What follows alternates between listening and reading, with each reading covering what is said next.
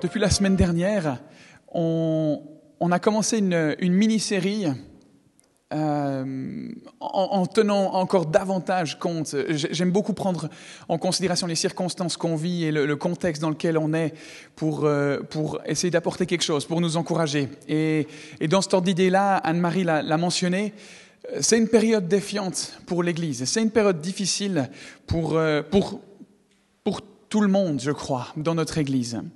Que ce soit euh, les, différents membres de l'Église, que ce soit Camille, que ce soit moi.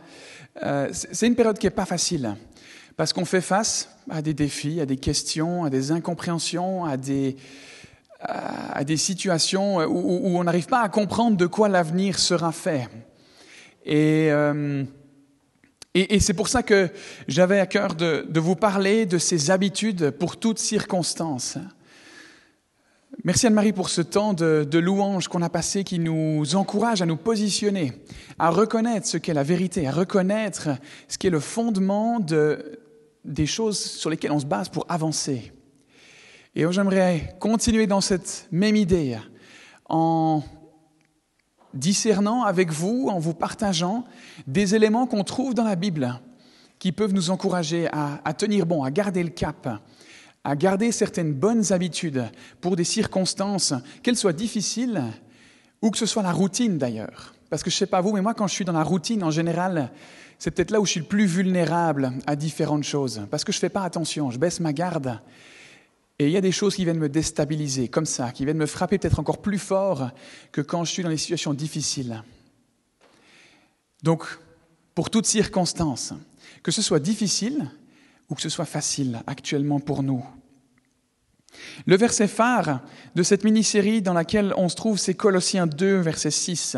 C'est une parole que l'apôtre Paul, euh, un homme qui a écrit une bonne partie du Nouveau Testament, et c'est une parole qu'il adresse à une église qui se trouve dans la ville de Colosse. Euh, et voilà ce qu'il leur dit. Ainsi donc, tout comme vous avez accueilli le Seigneur Jésus-Christ, marchez en lui. De la même façon dont vous avez accueilli Jésus dans vos vies, dans vos cœurs, ben, de la même façon, efforcez-vous de marcher en lui. Marcher en lui, qu'est-ce que ça veut dire? Ça veut dire suivre les traces de Jésus. C'est ce qu'on a vu la semaine passée. En cultivant certaines habitudes qui nous permettent d'aller chercher ce dont on a besoin au bon endroit. La semaine passée, on a donc vu deux habitudes. On va en voir six au total. Deux la semaine passée, on en a vu deux cette semaine et deux la semaine qui va suivre euh, la semaine de Pâques. Et ces deux premières habitudes, vous les avez dans vos notes si vous les avez prises à l'entrée, si ça vous aide, c'est garder ma vie en règle et garder mes yeux ouverts. Je vais encore brièvement les, les résumer pour ceux qui n'étaient pas là la semaine dernière. Et puis si vous voulez l'entièreté de, de la prédication, vous pouvez aller sur YouTube, sur Spotify et, euh, écouter à nouveau cette, cette prédication. Garder ma vie en règle, c'était l'aspect de cultiver l'habitude de confesser mes erreurs à Dieu. Confesser, on a vu que ça voulait dire simplement dire à Dieu, Ouais, là, c'était une erreur. Je le reconnais et je te demande pardon. La confession, c'est un terme barbare pour dire simplement ça. Dire à Dieu, t'as raison, j'avais tort. Reconnaître nos erreurs de façon régulière, pas juste une seule fois, pour ne pas laisser de mauvaises choses macérer en nous et que ça provoque quelque chose de nauséabond et, de, et de mauvais à long terme pour avoir un cœur pur.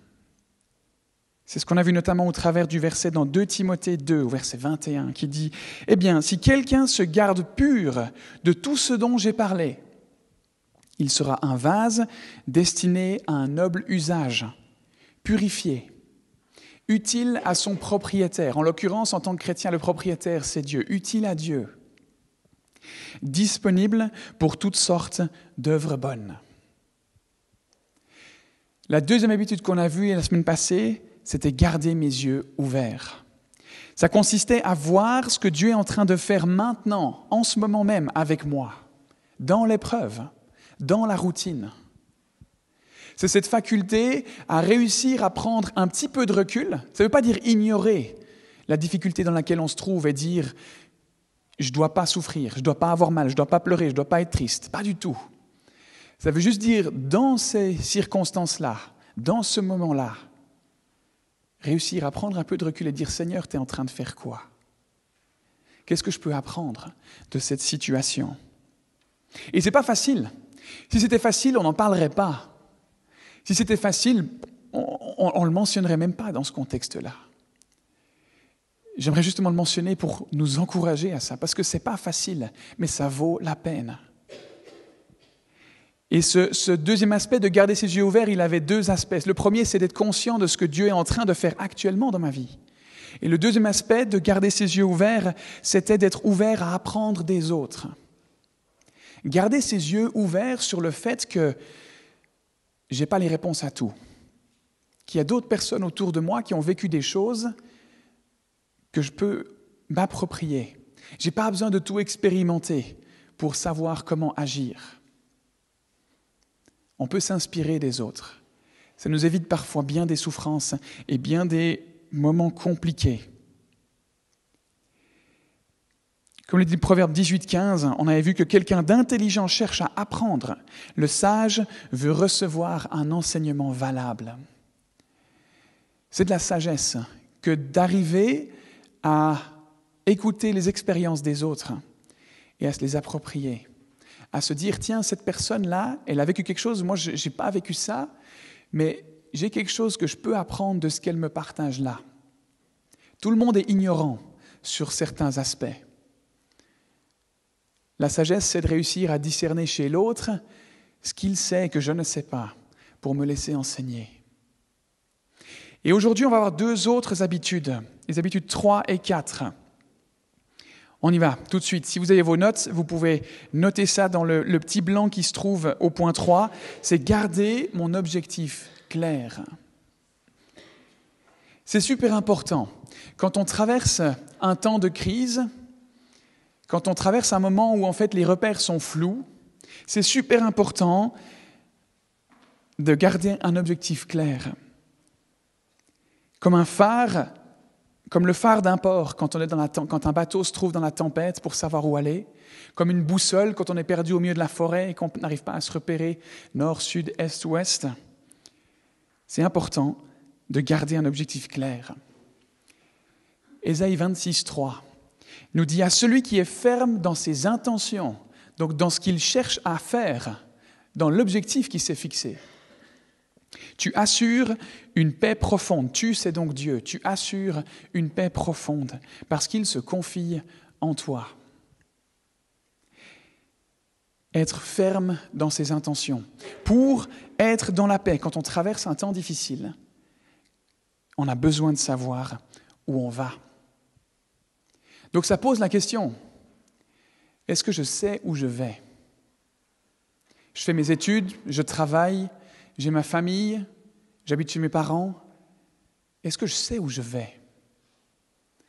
Est-ce que je sais ce à quoi j'aspire? Et puis au niveau communautaire, au niveau église, est-ce qu'on sait où on va? On se réunit tous les dimanches, on retourne à nos semaines, peut-être qu'on oublie, et puis on revient le dimanche, et ainsi de suite. Est-ce qu'on sait où on va? Est-ce qu'on sait à quoi ça sert? On a besoin d'un objectif clair pour savoir où aller. Dans le cadre de l'Église, on l'enseigne au niveau des bases de l'Ashtami. On y, enseigne la direction que l'Ashtami elle veut prendre en tant qu'Église.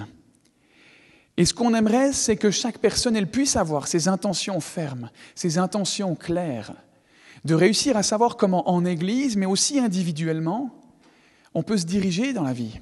Vers quoi on pointe Où est notre nord vers quoi, pointe notre boussole? Et ça, on le fait au travers de cinq objectifs, de cinq éléments, de cinq aspects qu'on découvre dans la Bible et qui représentent en gros la base qui nous permet de garder une direction claire. Est-ce que vous savez quels sont ces objectifs? Est-ce que là, comme ça, dans votre tête, vous arrivez à les citer? On va les voir ensemble, pas de panique, d'accord? Ce n'est pas une question piège, il n'y a pas de test à la sortie qui vous euh, demandera d'y répondre. Savoir où on va, pourquoi on y va, c'est crucial. Parce qu'on a besoin de s'y ancrer. On a besoin de, de s'en servir comme fondation pour gagner en stabilité. Dans une situation instable, dans une situation où on n'a pas de fondement, c'est difficile de savoir où on va, parce qu'on n'a pas de point de départ. On va y voir ces cinq objectifs. D'abord un verset dans Romains 15 au verset 4. Or tout ce qui a été écrit d'avance, c'est de nouveau l'apôtre Paul qui, qui, parle de ça, tout ce qui a été écrit d'avance. Donc les chrétiens, ils ont la Bible, 66 livres, et tout ce qui a été écrit d'avance, c'est tout ce qui, ce qui, a été écrit par différentes personnes avant ce moment-là où Paul écrit. Tout ce qui a été écrit d'avance l'a été pour notre instruction, afin que, par la persévérance et par le réconfort que donnent les Écritures, donc la Bible, nous possédions l'espérance. Le fondement, c'est la Bible. Le fondement sur lequel on base ces cinq objectifs, le fondement sur lequel, en tant que chrétien, on, on, on s'appuie pour construire nos vies, c'est ces Écritures, qui sont là pour nous donner le réconfort et qui sont là pour nous donner l'espérance. Il y a un homme qui s'appelle Martin Luther, qui a, amené, qui a, participé en grande partie à ce qu'on appelle la réforme, et qui a euh, donné cinq petites phrases en latin pour constituer la, base de la foi chrétienne. Et un de ces aspects, c'était en latin, hein, c'était euh, sola scriptura, l'écriture seule. La Bible seule. Le seul fondement, c'est la Bible. Et c'est là-dessus que nous aussi, on se base. Quels sont ces objectifs? Premièrement, Dieu veut que je, le connaisse, que, que je le connaisse et que je l'aime. Vous l'avez dans vos notes aussi, vous les avez aussi sur notre site internet si vous voulez y revenir un peu expliquer. Dieu veut que je le connaisse et que je l'aime. C'est ce qu'on appelle l'adoration. On a été créé pour le plaisir de Dieu. On n'a pas été créé pour un besoin. On a été créé pour son plaisir. Parce que Dieu est un être relationnel. Parce que Dieu aspirait à être en relation avec chacun d'entre nous ici. Parce que Dieu, dans son infinie connaissance, savoir, puissance, désirait être en relation avec chaque être humain. Ça fait actuellement 7 milliards de personnes. Et ça fait encore des millions de personnes avant. Mais ça ne pose pas de problème, il est infini. Deuxièmement, Dieu veut que j'appartienne à sa famille. C'est ce qu'on appelle la communion fraternelle. C'est ce qu'on vit notamment ici. Mais c'est ce qu'on vit qu'un tout petit peu ici. Parce que comme Anne-Marie le disait, ce qui fait partie de cette communion fraternelle, c'est de partager ensemble. C'est de partager nos difficultés, c'est de s'encourager, c'est de, de s'édifier les uns les autres. C'est d'être présent pour ceux qui souffrent. C'est de reprendre ceux qui donne l'impression de dévier. Toujours dans l'amour, évidemment. Mais cette famille, elle est importante pour Dieu. On constitue tous les chrétiens du monde, de tous les temps, passé, présent et à venir. On constitue sa famille, la famille de Dieu. On est destiné à cette famille. Troisièmement, Dieu veut que je grandisse spirituellement pour être comme Jésus. C'est ce qu'on va appeler la maturité, la maturité spirituelle. Au travers des Écritures, au travers de la Bible, on apprend à être, à devenir plus semblable à Jésus au travers de ce que les différents auteurs nous expliquent. On découvre qui Jésus était et on cherche à lui ressembler. Parce qu'on a une façon de voir les choses, on a une façon de vivre qui est influencée par le fait qu'on veuille vivre notre propre vie comme nous on l'entend. Le problème, c'est qu'on n'a pas été créé pour cette raison-là et qu'on a besoin de regarder à Jésus pour savoir comment on peut devenir, pour être dans la paix, pour être dans l'espérance. Quatrièmement, Dieu veut que je serve que je le serve en servant les autres. C'est ce qu'on appelle le service ou le ministère. On a été équipé de dons, de talents, on a vécu des expériences, on a une personnalité qui nous est propre, et tout ça ensemble, c'est pas un hasard. Tout ça ensemble nous est donné par Dieu pour être utilisé, pour être valorisé, pour montrer à quel point il est varié, parce, parce que tout le monde est unique.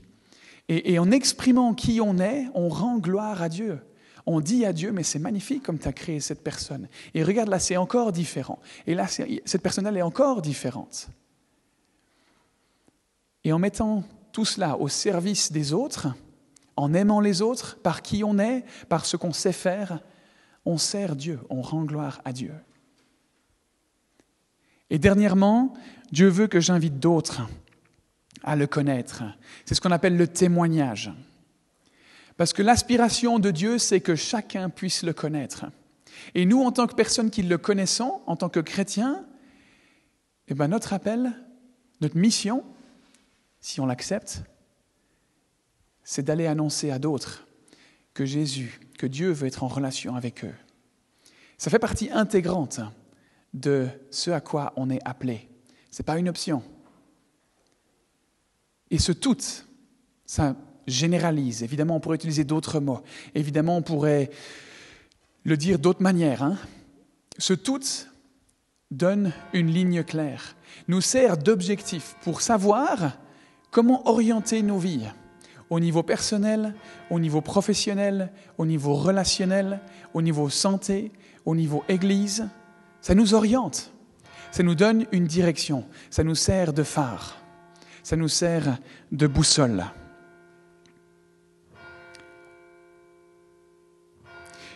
Une vie qui a vraiment du sens et qui est réussie, aujourd'hui, vous tapez sur YouTube, vous allez sur YouTube, vous dites euh, comment avoir du succès dans la vie, comment réussir ma vie. Vous trouvez 15 000 vidéos différentes, des TED Talks, des gourous, des machins, vous trouvez tout ce que vous voulez. Tout le monde a sa méthode sur comment avoir du succès dans la vie, comment réussir sa vie. Peut-être même que vous avez une idée à ce niveau-là, et que c'est ça qui vous dirige, que c'est ça qui vous montre comment prendre des décisions demain.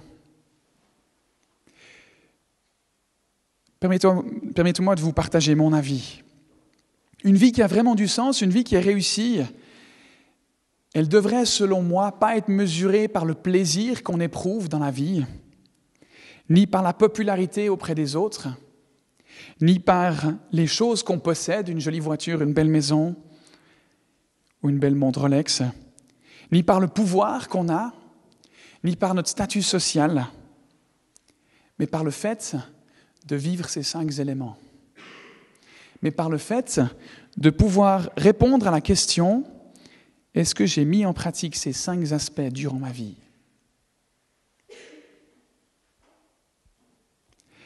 Dans Acte 13, au verset 36, donc on est à une période où Jésus est ressuscité et il est remonté au ciel et, et de nombreuses personnes se convertissent au christianisme.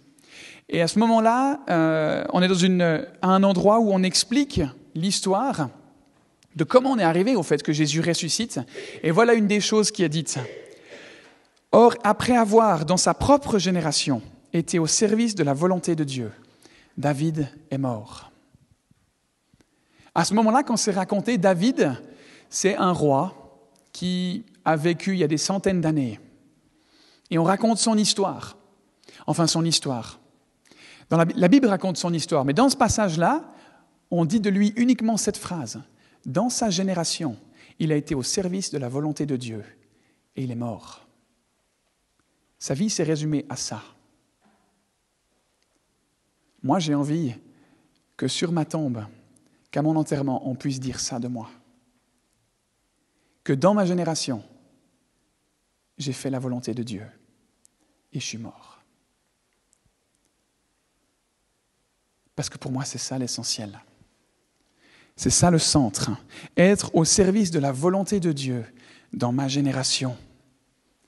C'est à ça qu'on peut mesurer le succès de nos vies, si on a vécu de la bonne manière, si on a cherché les bonnes choses. Et ça, ça peut se faire, peu importe où on se trouve. Ça peut se faire en tant que mécano, ça peut se faire en tant que pasteur, ça peut se faire en tant que banquier, ça peut se faire en tant que sportif, en tant qu'agriculteur, en tant que roi, en tant que politicien, en tant que ministre. Peu importe qui on est, on peut vivre ça de cette façon-là. Comment est-ce qu'on met en pratique ces cinq objectifs dans les circonstances qu'on est en train de vivre actuellement? Dans quelle direction est-ce qu'on va? Est-ce que notre objectif est clair? Il n'y a pas besoin de le, nommer précisément et de dire l'année prochaine, j'aimerais être à cet endroit-là, j'aimerais avoir euh, peser tant de kilos, etc. D'accord C'est pas ça que je veux dire. Mais de savoir dans quelle direction on va, où on pointe. C'est pas facile. C'est pas facile. Et le plus gros défi qu'on puisse rencontrer dans le fait de garder cet objectif clair,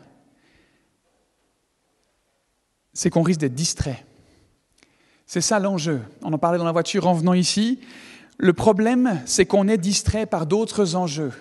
Le problème, c'est qu'il y a toujours, tout à coup, des peurs, des craintes, des rêves, des éléments, des frustrations et d'autres qui viennent nous détourner de ce, de ce qu'on a envie de faire. Et ça vient subtilement changer notre quotidien. Qu'est-ce qui, dans ma vie, me distrait de faire la volonté de Dieu dans ma génération? Qu'est-ce qui, dans ma vie, me distrait de ces cinq aspects, de ces cinq éléments, de ces cinq objectifs? J'aimerais vous inviter à l'écrire maintenant sur vos notes ou sur votre téléphone. Et si vous n'avez rien en tête actuellement, écrivez juste la question et revenez-y plus tard. Qu'est-ce qui aujourd'hui me distrait de ce que je pense être ce que je dois faire de ma vie? Ça va? Vous tenez le coup? Les jeunes qui ont dormi 4 heures cette nuit, ça va? Vous voulez que je crie un bon coup? Non? Ça va? Ok. Donc, garder ma vie en règle, garder mes yeux ouverts, garder mon objectif clair. Et quatrièmement, le deuxième objectif qu'on va voir aujourd'hui, c'est garder un cœur reconnaissant. Avoir une attitude de reconnaissance vis-à-vis -vis de ce qui se passe. C'est parfois, souvent, toujours, vraiment difficile. Voilà ce qu'on lit dans Éphésiens 5 au verset 20. C'est encore l'apôtre Paul qui a écrit ça. Remerciez Dieu le Père en tout temps et pour tout, au nom de notre Seigneur Jésus-Christ. Avoir une attitude de gratitude, une attitude de reconnaissance, c'est une des clés pour traverser les moments difficiles. La reconnaissance dans la Bible, elle peut aussi porter un autre nom. On l'a vu tout à l'heure, l'adoration. Quand on parcourt le livre des psaumes, c'est un des 66 livres de la Bible, on lit les pensées d'un homme en particulier, c'est un, des hommes qui, a écrit la majorité des psaumes, qui s'appelle David, on a vu tout à l'heure aussi, hein, un des rois euh, d'Israël de l'époque. Et il exprime dans ses psaumes, en gros, c'est des poèmes, il exprime ses pensées à Dieu. Et au travers de l'expression de ses pensées, il adore Dieu. Adorer Dieu, c'est reconnaître Dieu pour qui il est, simplement. Reconnaître, reconnaissance. La reconnaissance, c'est l'adoration. L'adoration, c'est reconnaître Dieu pour qui il est. Reconnaître, reconnaissance, la même racine. Reconnaître Dieu pour qui il est, c'est dire notre reconnaissance à Dieu. 1 Thessaloniciens 5, 18, un autre passage nous dit ceci, exprimez votre reconnaissance en toutes circonstances, car c'est la volonté de Dieu pour vous en Jésus-Christ. Et on pourrait dire, mais t'es gonflé, t'es gonflé, tu veux qu'on soit reconnaissant dans toutes circonstances, mais c'est normal, tu peux dire ça, t'es Dieu là-haut, facile. Mais moi, c'est dur ce que je vis. Tu ne peux pas juste m'imposer comme ça, t'es cruel de vouloir m'imposer d'être reconnaissant alors que c'est difficile pour moi la vie. Moi, je suis convaincu que Dieu est un Dieu bon. Donc, quand je fais face à une difficulté comme ça, une pensée comme ça, je me dis, hmm, peut-être qu'en fait, dans la reconnaissance, il y a une clé pour moi. Peut-être qu'en fait, dans le fait qu'ils me disent, mais sois reconnaissant, même quand c'est difficile, il est en train de me dire, fais-moi confiance, tu verras. Parce que je te promets que si tu es reconnaissant, tu vas mieux vivre les choses, ça va te faire du bien. Et je crois que c'est ça que Dieu nous dit au travers de ça. Adorons Dieu et disons-lui notre reconnaissance en toutes circonstances. C'est un antidote pour le découragement. Je me souviens d'une fois quand j'ai fait un voyage euh, en Afrique et on était découragés. On faisait un camp pour enfants et puis c'était euh, compliqué. Il y avait beaucoup de problèmes avec les jeunes. Ça allait dans tous les sens et ça avait un impact sur l'atmosphère globale du camp et sur les moniteurs. Vous pouvez imaginer hein, des enfants, des jeunes qui crient, qui font n'importe quoi, qui n'écoutent pas. Au bout d'un moment, ça commence à peser sur le moral. Et, l'attitude était, enfin pardon, pas l'attitude, l'atmosphère dans les responsables, chez les moniteurs et, monitrices n'était pas, était pas terrible. C'était, euh, c'était lourd, c'était pesant. Et on se laissait asphyxier par cette ambiance. Et à un moment donné du camp, on a fait un choix. On a dit ça suffit. On va, commencer à prendre des temps de prière tous les jours. On se force, on prie et puis on chante des chants de reconnaissance on se place devant Dieu et on lui demande d'agir. Et on a simplement fait ça, tous les jours. Et, l'impact, il a été immédiat. On avait des, moments tous les jours où on, invitait les jeunes à, se tourner vers Dieu, à changer de vie. Et le jour d'après, à la fin de ce moment-là, il y a une fille qui éclate en pleurs, qui prie, qui donne sa vie à Dieu. Et après une autre, et après encore un autre, et encore un autre. Et on s'est retrouvés, dans l'heure qui a suivi, à prier pour une trentaine de jeunes qui, reconnaissaient leurs erreurs, qui se tournaient vers Dieu. Et ça a changé tout le camp. C'est beau quand on voit des résultats comme ça, directs. On se dit, ah bah ça va bien, la connexion a bien passé là. D'autres fois, la connexion, elle semble un peu moins bien passée. Des fois, la connexion, on dirait que le télégramme n'a même pas encore été inventé. Et ça fait 40 ans qu'on prie pour quelque chose. Ça fait 40 ans qu'on prie pour un défi. Et c'est toujours pas réglé. Mais comme je le disais en introduction, de ce point-là, l'essentiel, c'est l'attitude. L'essentiel, c'est cette attitude de reconnaissance, c'est ce cœur de reconnaissance, ce n'est pas le résultat. Et c'est difficile. C'est difficile parce qu'on est motivé par ce résultat, parce que c'est visible, parce que c'est perceptible et ça nous fait du bien. Mais notre rôle, ce que Dieu nous demande, c'est d'avoir ce cœur reconnaissant, de faire confiance alors qu'on ne voit pas le résultat. Le danger quand on ne cultive pas un cœur reconnaissant, c'est qu'on risque de devenir cynique, c'est qu'on risque de devenir aigri par les choses, on risque de perdre foi en l'humanité, on risque de perdre foi en l'Église, on risque de ne plus espérer que de bonnes choses puissent se passer. Et on se laisse entraîner dans une spirale de plus en plus négative.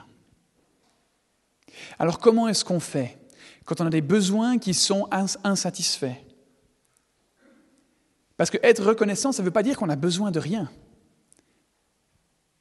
Voilà comment l'apôtre Paul, encore une fois lui, nous encourage à demander des choses à Dieu dans Philippiens 4 au verset 6. Ne vous inquiétez de rien, mais en toute chose, en toute circonstance, faites connaître vos besoins à Dieu par des prières et des supplications, dans une attitude de reconnaissance. C'est dire à Dieu merci Seigneur parce que tu m'aides avec tout ce dont j'ai besoin. Tu es fidèle. Je suis reconnaissant parce que tu es fidèle. Mais j'ai besoin de ceci et j'ai besoin de cela. Mais certaines situations qu'on vit, elles paraissent insurmontables. Et on n'y voit pas d'issue, ou quasiment pas d'issue. Et c'est extrêmement difficile dans ces circonstances-là de tenir bon. Paul, encore une fois, nous encourage à prier. Colossiens 4, au verset 2. Persévérer dans la prière. La persévérance, ce n'est pas quelque chose de facile. La persévérance, c'est quelque chose qui se développe au travers de la difficulté. Ça ne peut pas être là sans la difficulté, la persévérance persévérez dans la prière. Veillez-y. Donc faites attention à persévérer dans cette prière. Veillez-y dans une attitude de reconnaissance. Quand on est perdu, quand on n'arrive pas à se libérer de nos angoisses, de nos peurs, de notre colère, de notre maladie, c'est facile à dire, mais persévérons dans la prière dans une attitude de reconnaissance. Et je ne sais pas vous, mais quand personnellement on me dit d'être reconnaissant alors que je traverse une épreuve, ça m'aide pas beaucoup. J'ai envie de dire oui, oui, et puis, de passer à autre chose. Comment est-ce qu'on peut être reconnaissant quand on est en difficulté? Comment est-ce qu'on peut être reconnaissant pour la vie ou pour des choses alors qu'on n'a pas ces choses? Et pour quelle raison est-ce que je peux être reconnaissant dans la difficulté? Qu'est-ce que j'ai à gagner à être reconnaissant dans la difficulté? Et pour terminer, j'aimerais donc brièvement répondre à cette question en proposant trois raisons. Pourquoi être reconnaissant quand les temps sont difficiles? Pour que quand on n'a pas envie d'être reconnaissant, on puisse y revenir. Trois points. Premièrement, pourquoi est-ce que je peux être reconnaissant dans un temps difficile? À quoi ça sert? Parce que Dieu me donne sa force. Qu'est-ce que je peux espérer dans ce temps difficile? Que Dieu me donne sa force. De façon surnaturelle. Dieu nous donne la force d'être reconnaissant même lorsqu'on n'a pas du tout envie de ça. Quand on traverse ce moment difficile. Colossiens 1, les versets 11 et 12. Vous serez fortifiés à tout point de vue par sa puissance glorieuse, pour être toujours et avec joie, persévérant et patient. Et vous, vous exprimerez votre reconnaissance au Père. C'est l'action de Dieu qui nous rend reconnaissants. C'est la puissance de Dieu qui nous rend capables d'être toujours persévérants et patients dans la joie pour exprimer notre reconnaissance. C'est surnaturel. Qu'est-ce que ça me met en colère quand je ne peux pas contrôler ma reconnaissance? Quand je suis juste, je prends vague après vague les angoisses, les peurs, les craintes, les difficultés, et on ne peut rien faire. Tout ce qu'on peut faire, c'est compter sur un miracle, c'est compter sur le fait que Dieu nous équipe au moment où on en a besoin de sa puissance pour persévérer. Et il le fait. Peut-être que vous ne le voyez pas. Moi, plein de fois, je ne l'ai pas vu. Mais je veux garder la foi. Je veux garder cette confiance en lui parce qu'il le fait. Je veux garder ce cœur reconnaissant. Une deuxième raison pour laquelle on peut être reconnaissant dans la difficulté, c'est parce que la difficulté ne change pas le plan de Dieu les difficultés, les épreuves de la vie qu'on rencontre, aussi difficiles soient-elles, aussi incompréhensibles soient-elles, ne changent pas la volonté de Dieu pour nos vies, qui est de mettre en pratique ces cinq éléments qu'on a vus tout à l'heure. Peu importe les circonstances, peu importe les décisions qu'on prend, les erreurs qu'on a faites, les erreurs qu'on va faire, ça ne change pas le plan de Dieu pour nos vies, de mettre en pratique ce qu'il nous demande de vivre. Hébreu 12, un autre livre de la Bible, au verset 28.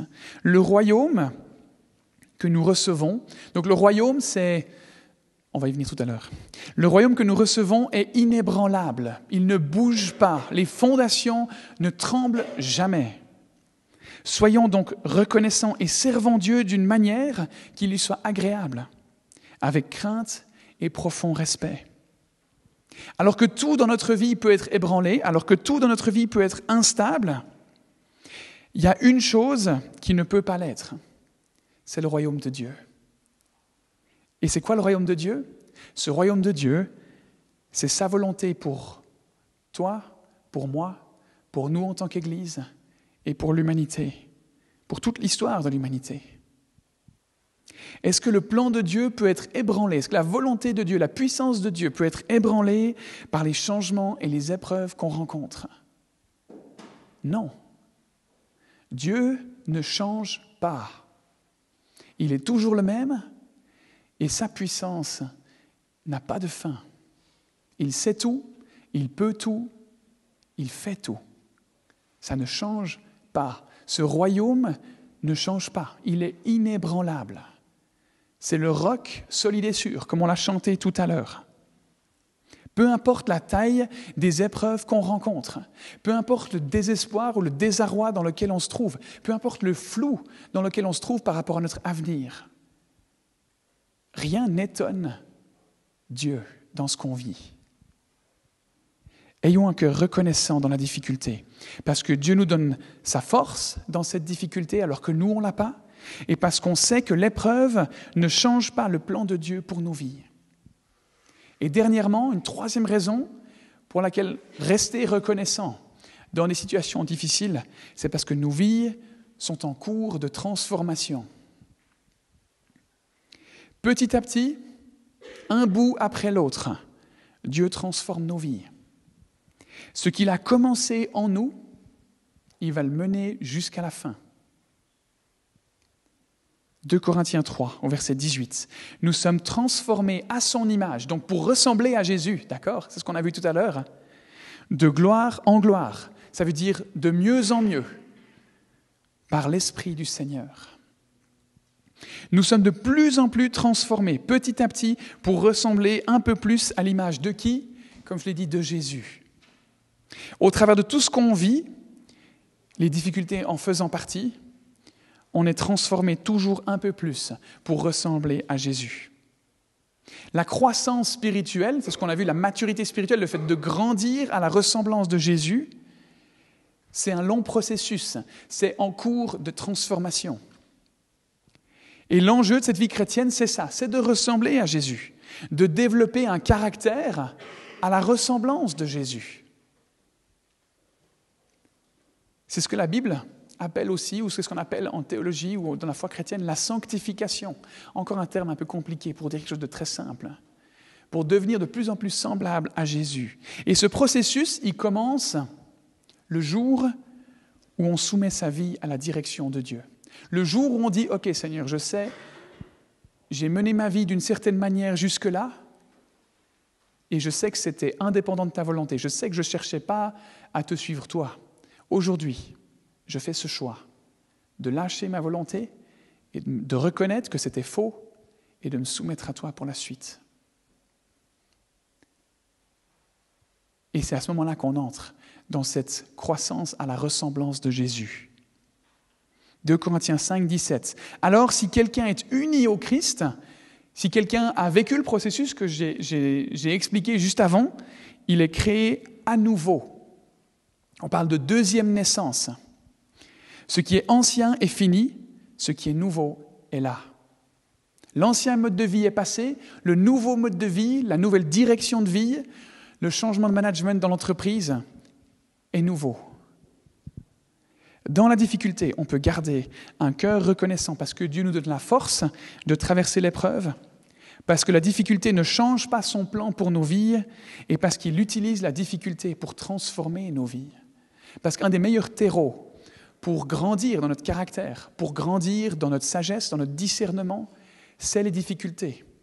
On s'en passerait bien parce que ce n'est pas agréable, mais c'est en étant mis à l'épreuve du feu qu'il y a des éléments qui se développent dans notre caractère, qu'on est obligé de trouver des solutions, que Dieu nous pousse à trouver des solutions, à comprendre des choses et à aller de l'avant.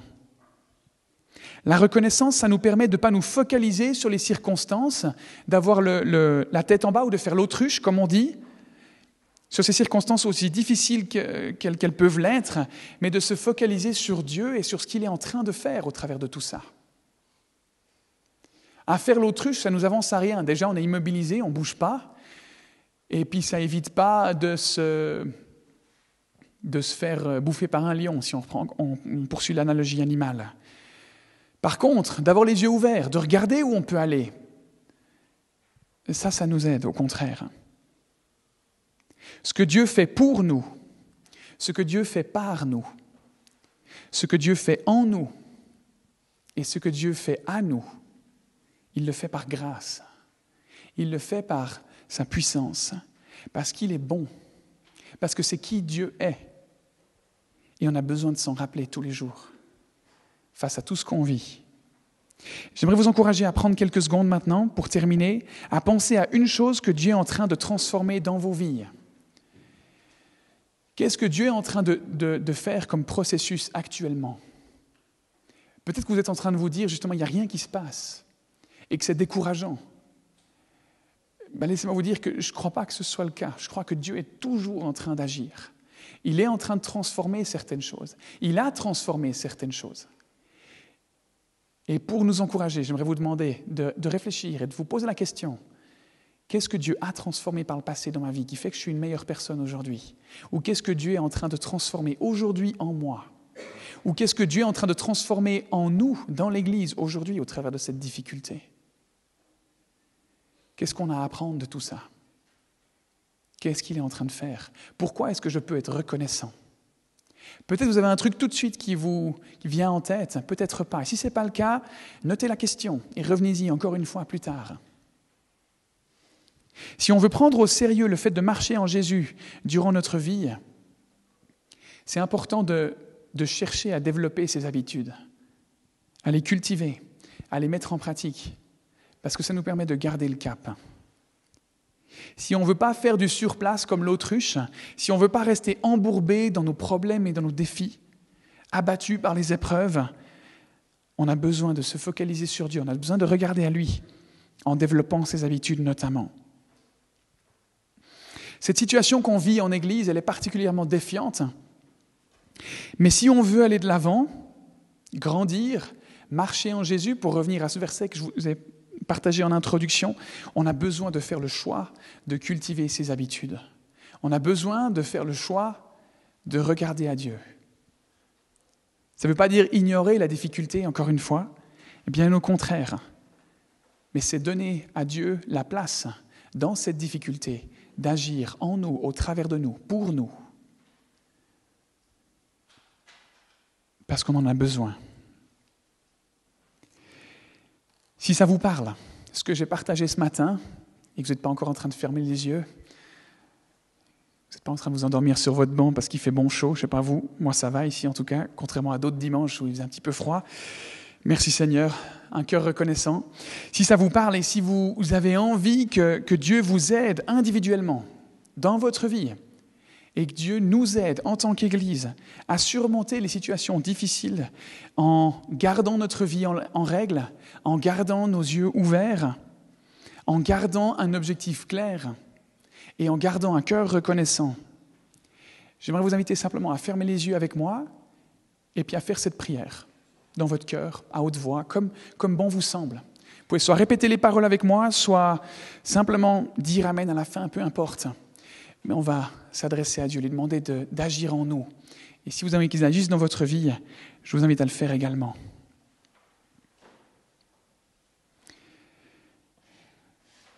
Oui, Dieu, je suis personnellement incapable de vivre ma vie de façon satisfaisante. Ces circonstances de vie dans lesquelles je me trouve, elles me perdent. Je me sens dépassé, et c'est juste hors de contrôle. J'ai mes moyens de gestion pour gérer tout ça, mais je me rends compte qu'ils ne suffisent pas. J'ai besoin. J'ai besoin que tu m'équipes de ta force pour garder ma vie en règle, pour garder mes yeux ouverts, pour garder un cœur reconnaissant et pour garder un objectif clair. Je sais que ton plan ne change pas. Il n'y a rien qui t'échappe. Et au travers de tout ce que je vis, tu me transformes petit à petit. Alors viens agir en moi. Je veux me soumettre à toi. Je veux te soumettre notre Église. Je te laisse le contrôle. Il n'y a que par toi que je surmonterai ces difficultés. Il n'y a que par toi que nous surmonterons ces difficultés. Amen.